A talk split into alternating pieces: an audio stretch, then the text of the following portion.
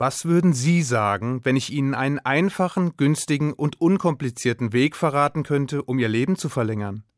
Einen Weg, der nicht von Alter, Geschlecht, Herkunft oder der Intelligenz des Einzelnen abhängt. Einen Weg, den eigentlich jeder beschreiten kann. Wäre das nicht fantastisch?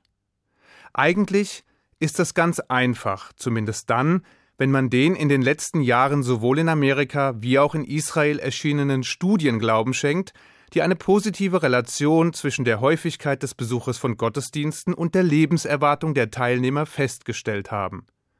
Oder einfacher ausgedrückt, je länger ein Mensch in seinem Leben Gottesdienste besucht, desto länger lebt er. Und während nach der amerikanischen Studie die Lebenserwartung von Besuchern kirchlicher Gottesdienste um bis zu 6,5 Jahre gesteigert werden konnte, erfreuten sich die regelmäßigen Synagogenbesucher laut der israelischen Studie gar einer 16 Prozent höheren Lebenserwartung.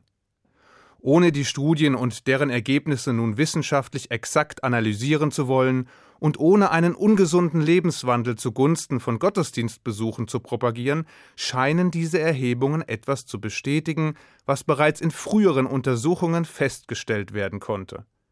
Die Teilnahme an Gottesdiensten und vor allen Dingen das Beten haben positive, gesundheitsfördernde und lebensverlängernde Eigenschaften. Eigentlich eine revolutionäre Erkenntnis, die normalerweise dazu führen müsste, dass der Staat, die Gesundheitsministerien, Krankenkassen und Ärztevereinigungen geschlossen zum regelmäßigen Besuch von Gottesdiensten aufrufen. Offen gesagt, habe ich allerdings meine Zweifel, ob dies in absehbarer Zukunft geschehen wird. Und ein Blick in eine beliebige Synagoge während eines Schabbatgottesdienstes verrät mir, dass sich dieses Wissen auch unter Juden noch nicht flächendeckend herumgesprochen hat. Ja, selbst diejenigen, die am Schabbat in die Synagoge kommen, tun dies nicht immer, um zu beten, wie eine Anekdote bezeugt, die der amerikanische Schriftsteller Harry Golden über seinen sozialistischen und atheistischen Vater erzählte.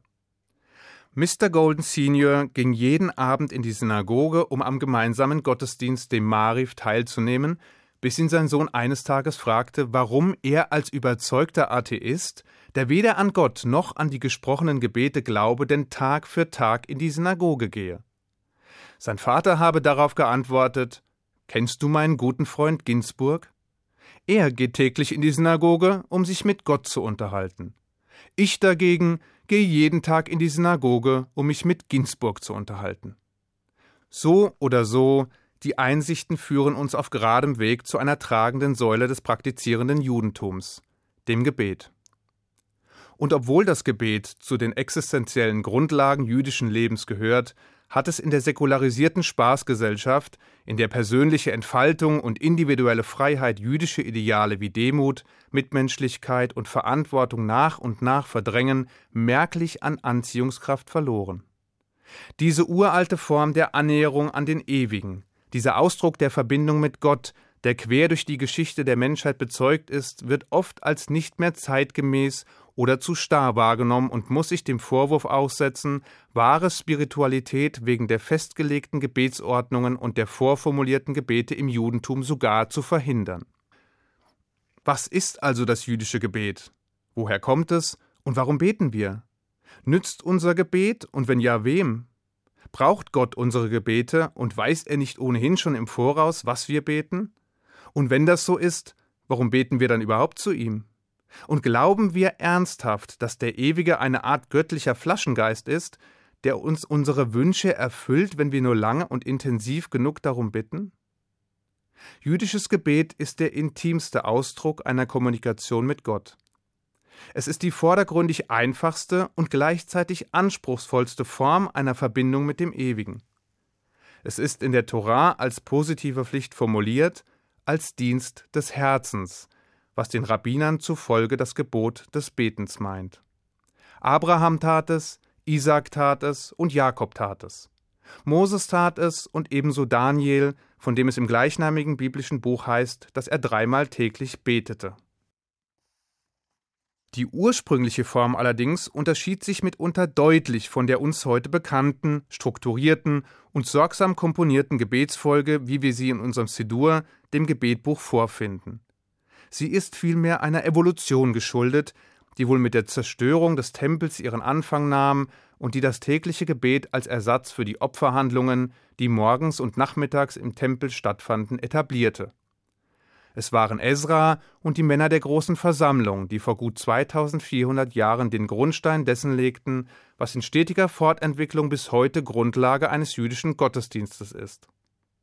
Und obwohl der äußere Rahmen im Lauf der Jahrhunderte vielfältige Änderungen und Anpassungen erfahren hat, blieb der Kern der zentralen und wichtigsten Gebete, der Amidah und das Schma Israel, seit talmudischen Zeiten im Wesentlichen unverändert. Warum aber beten wir nun eigentlich? Und was wollen wir mit unseren Gebeten bezwecken? Glauben wir tatsächlich, von Gott etwas erbitten zu können, was dieser uns nicht ohnehin hätte zukommen lassen, wenn er denn gewollt hätte? Erwarten wir also ernsthaft, seine Meinung noch ändern zu können, wenn wir nur hartnäckig genug darum bitten? Das Wort beten, das mit dem Begriff bitten artverwandt ist, scheint dies zumindest nahezulegen. Im Hebräischen allerdings offenbart sich bei näherer Betrachtung noch eine ganz andere Bedeutung. Das hebräische Wort für beten heißt nämlich lehit palel. Und das wiederum ist ein reflexives Verb, was so viel bedeutet wie sich prüfen oder sich beurteilen. Es geht also weder darum, die Gebete mechanisch runterzurasseln, noch darum, währenddessen unbedachte geistige Wunschzettel abzuschicken, sondern vielmehr darum, mit sich selbst, seinen Wünschen und seinem Verhalten ernsthaft und eindringlich ins Gericht zu gehen. Wir sind angehalten zu prüfen, ob unsere Bitten und Wünsche tatsächlich notwendig und angemessen sind, ob unser alltägliches Verhalten unseren Idealen auch wirklich entspricht ob der persönliche und vom Judentum geforderte Anspruch und die gelebte Realität deckungsgleich sind, sich zumindest angenähert haben oder stattdessen auseinanderklaffen. Zu diesem Zweck sprechen wir Gebete wie die Amidah, das zentrale 18-Gebet, in dem wir uns die Eigenschaften Gottes vor Augen führen und damit nicht nur den Ewigen loben, sondern gleichzeitig einen Anspruch an uns selbst formulieren. Wir alle sind im Ebenbilde Gottes geschaffen und es ist an uns, die damit verbundene Mission von Tikkun Olam, der Verbesserung der Welt, voranzutreiben. Wir loben, bitten und danken Gott und versuchen gleichzeitig Reflexionen seiner Barmherzigkeit, Gnade und Liebe auf uns selbst zu spiegeln. Und wir tun noch etwas anderes. Wir bemühen uns, der bekannten Forderung des römischen Dichters Horaz, also Carpe diem, diesem Lebe den Tag, bestmöglich nachzukommen. Das Judentum hat durch das tägliche Morgen-, Nachmittag- und Abendgebet ein System geschaffen, das zeitgenössische Glücksforscher mit Blick auf Horaz Credo in Verzückung geraten lassen müsste. Denn die Gebete, die wir regelmäßig sprechen, beinhalten nicht nur Lob und Bitte, sondern vor allem auch Dank. Sie halten uns dreimal täglich an, uns aus dem alltäglichen Stress auszuklinken und echte Dankbarkeit auszudrücken. Dank für die Wunder dieser Welt, Dank für das Wunder des Lebens. Dank für die eigene Gesundheit und die der Familie. Dank für das persönliche Wohlergehen und das der Angehörigen und Freunde. Es heißt, dass Menschen, die dem Tode nahe waren und überlebt haben, die nach einer schweren oder gar lebensbedrohlichen Krankheit wieder genesen sind, die nach schmerzhaften Verlusten wieder Kraft geschöpft haben, sich vornehmen, ihr Leben fortan bewusster zu leben, mit mehr Demut und tiefer Dankbarkeit durchs Leben zu gehen. Das Empfinden dafür zu schärfen, dass Leben, Gesundheit und Wohlergehen Geschenke sind, für die man nicht dankbar genug sein kann. Das Judentum schafft diese Erkenntnis durch Gebete, indem man sich regelmäßig kleine Inseln der Zeit verschafft, um sich dieser Geschenke bewusst zu werden und dafür zu danken. Denn nichts davon ist selbstverständlich.